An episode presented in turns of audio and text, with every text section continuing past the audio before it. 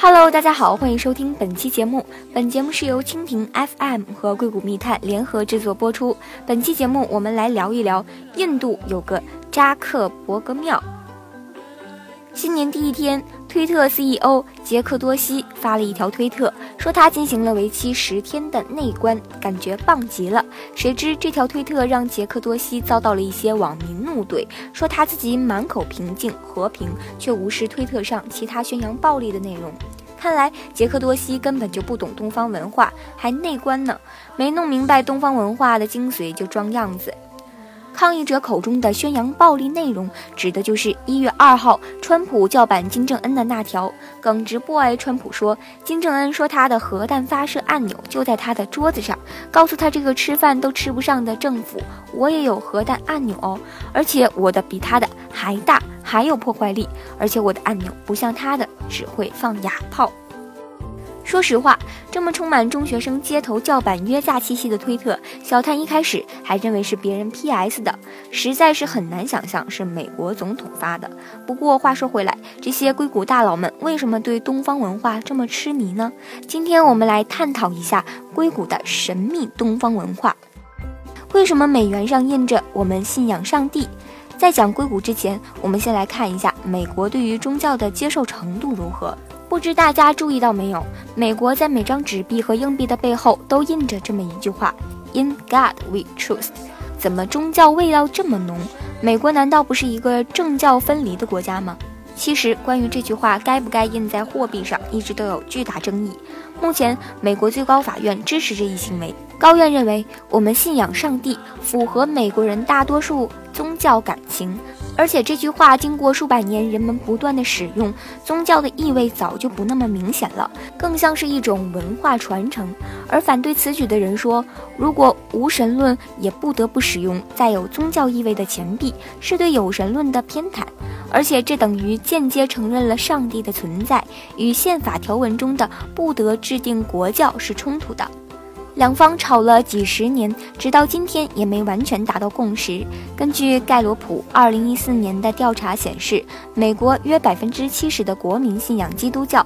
在所有发达西方国家中，美国也是宗教气氛最浓重的一个国家。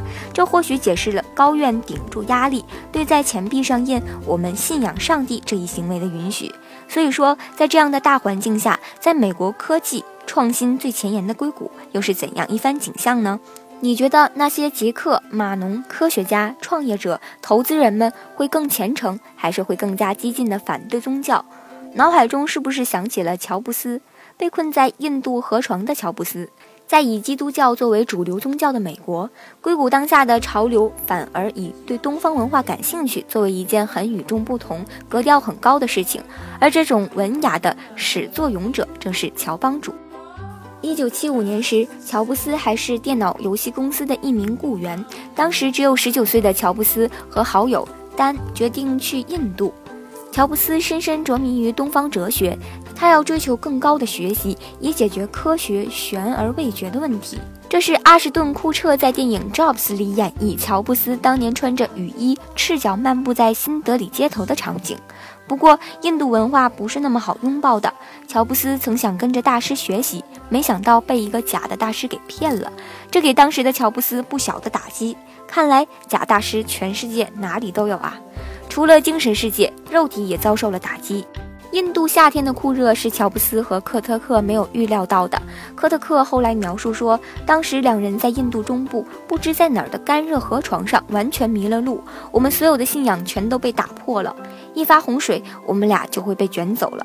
我们都不知道该对哪家神仙祈祷了，只好说求求各路神仙，如果我们能熬过这关，我们保证以后都做个好人。我们保证。时隔多年，很难说乔布斯具体在印度学到了什么，但不可否认的是，这段经历对他后来影响巨大。乔布斯结束印度之旅回到美国时，他家人差点没认出来。皮肤黝黑、满脸唏嘘、胡茬子的乔布斯变得更瘦、更沉默、更专注，也更坚毅了。不久，乔布斯重新联系上了当时任职于 HP 的高中好友 Steve ·沃兹尼亚克。一九七六年，两个斯蒂夫一起在车库里创立了今天的苹果公司。直到今天，关于乔布斯到底是不是佛教徒，是哪个佛教徒，争议依然不少。但有一点可以肯定，神秘的东方文化的确对乔布斯的性格有极大的影响。或许也正是这个原因，取得巨大成功的乔布斯和苹果公司为硅谷对神秘东方文化的热爱打下了基础。印度北部竟然有个马克扎克伯格庙。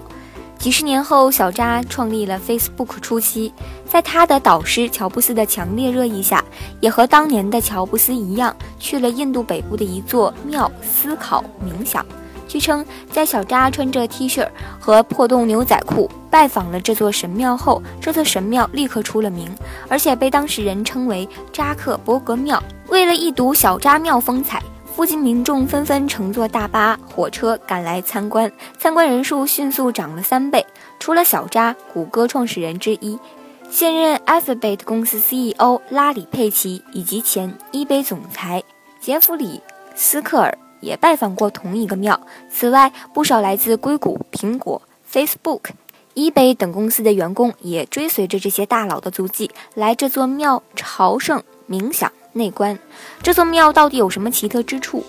谷歌慈善部门的负责人拉里·布里昂说：“我觉得每个人都该来这座庙参观。这座庙是 Eat, Pray, Love，探索自我以及改变世界的组合。”内观与冥想，硅谷文化的一部分。所以回到我们的主题，为什么硅谷这么推崇东方文化呢？文章开头，杰克多西等大佬推崇的内观又到底是什么呢？这是度娘的定义。内观是印度最古老的禅修方式之一，在印度巴黎语中意为观察与其本然的实相。那杰克多西参加的印度北都的十天内观训练课程又是什么呢？在网上搜索。Wapsana meditation 就会有相应介绍。小探摘了几条比较有代表性的规则：每天早上四点起，晚上九点睡，中间内观十个小时，晚上七点有老师指导如何冥想。前九天的内观与冥想在完全静默中进行，包括身体、言语和思想。的静默，第十天才可以说话，完全不和外界联系，手机、写信、访客都不可以。学生不用交学费，如果课程结束后愿意捐钱，可以捐钱。老师没有任何形式的补偿。在这个注意力越来越短、信息越来越碎片化的时代，别说十天不用手机，就算一天不用手机，又有多少人能熬得住呢？对了，课程虽然免费，但是要申请，而且据说筛选过程还挺严格，网上甚至有不少怎么入选的窍门。虽然印度不是说去就去，但这种文化无疑给硅谷带来了不小的影响。在硅谷教人冥想的课也不少，可见硅谷的工程师和科学怪才们对冥想的需求还是挺大的。看着湾区地图上密密麻麻的冥想中心，小探猜测可能是工程师、创业者们压力太大，需要疏导。如果有人有兴趣，不妨研究下在种子轮、A 轮、B 轮以及顺利退出后的创业者参加冥想的比例，说不定会有相关性。硅谷新宗教：人类和 AI 谁才是财？哪里都有非主流。如果说美国的主流宗教是基督教，硅谷的主流风尚是冥想，那么安东尼·莱万多夫斯基的就是背叛宗教非主流。这个名字不熟悉，你肯定听过 Uber 和硅谷母公司 Alphabet 之间关于自动驾驶汽车技术的互撕吧？Alphabet 控制 Uber 盗窃了他们的技术。而安东尼正是偷窃技术事件的最关键人物。有人说他是自动驾驶的先驱，也有人说他是两面三刀的骗子。Uber 前 CEO 卡兰尼克和莱万多斯基交往甚密，这就是这位充满争议的小哥去年年底说他顿悟了，人家自己要创办一个新的宗教 AI 教。安东尼认为，随着电脑硬件和软件的发展，以后人工智能一定会比人类聪明太多太多，就像神一样聪明。因此，不如及早崇拜吧，把 AI 哄开心了，以后还能对我们这帮愚蠢的人类好点儿。在未来，由于人工智能引导的世界新秩序下，他把自己命名为“未来之路”的院长，致力于实现接受和崇拜由人工智能开发出来的神性。也就是说，现在的人工智能有自己的教堂了，真是让人有点摸不着头脑啊！作为全球的科技引擎，在人文与科学这两大领域里。硅谷毫无疑问地一直把科学作为其研究重点。有趣的是，这个科技中心可能要比全球其他地方更早一步开始思考人与科技的关系。当我们创造比自己还聪明的 AI，实验室里长出来的肉以塑料膜为胎盘的羊，这个时候我们是不是抢走了造物者的饭碗呢？到底谁才是神？在众神与逆天的科技之间，我们人类又该如何摆正自己的位置呢？想太多了，小探还是先去冥想一下吧。本期的节目到这里就全部结束了，更多精彩请关注蜻蜓 FM，我们下期再见。